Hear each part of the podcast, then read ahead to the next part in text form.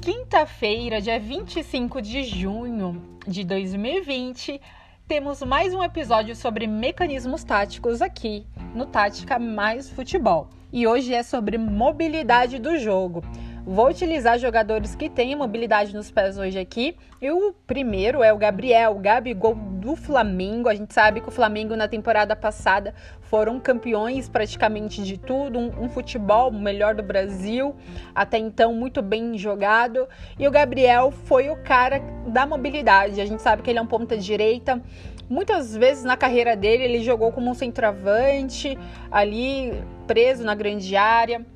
Mas hoje no Flamengo a gente vê que ele é o cara ali, um meio atacante, né? O que é mobilidade, Juliane? Mobilidade a gente pode dizer que também é a flutuação do jogo e sempre vai estar centralizado com o jogador. Aquele jogador inteligente nas jogadas e hoje no Flamengo é o Gabriel. Ele joga com ponta direita, vai para as entrelinhas e faz aquele papel de flutuação, atua como um falso 9. Então a gente pode dizer que a mobilidade hoje no Flamengo está nos pés do Gabriel.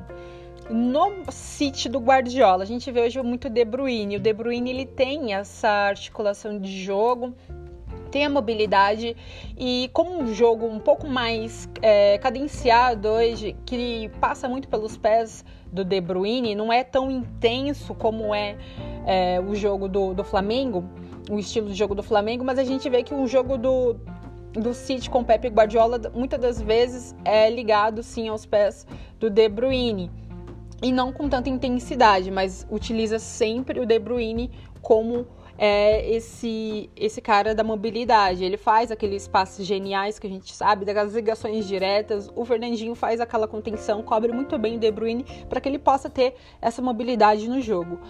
Lá no Bayern de Munique, hoje o Bayern de Munique tem um futebol mais envolvente hoje é, eu vejo no mundo. Por quê? Eles controlam todas as ações do jogo, desde a linha de zaga até a linha de ataque. E a gente vê isso nitidamente todos os jogos que o Bayern vem jogando, né? E tem o cara da mobilidade, sim. Lá hoje está com o Miller, né? O Miller que é um ponta também direita, faz o papel de falso 9, o papel das entrelinhas e também é a flutuação a mobilidade do jogo, a flutuação com um jogador. Sempre vai estar centralizado com um jogador.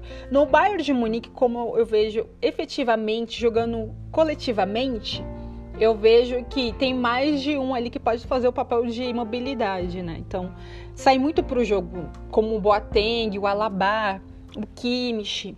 Então, o Goretzka, quando entra, quando joga como titular. Então, a gente vê o Pavar, é, o, o Bayern de Munique com todos os jogadores que fazem aquela triangulação. Como eu já disse aqui, é um jogo bem mais efetivo. Eles jogam no coletivo. Então a gente pode dizer que lá tem mais de um que possa sim ter a mobilidade nos pés, mas hoje o cara que faz a mobilidade é o Miller, né? Que sai mais pro jogo ali naquele papel de entrelinhas.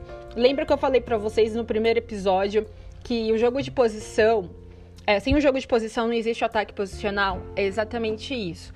O jogo de posição é a mobilidade do jogo que vai nascer sempre lá, sempre pelo lado direito.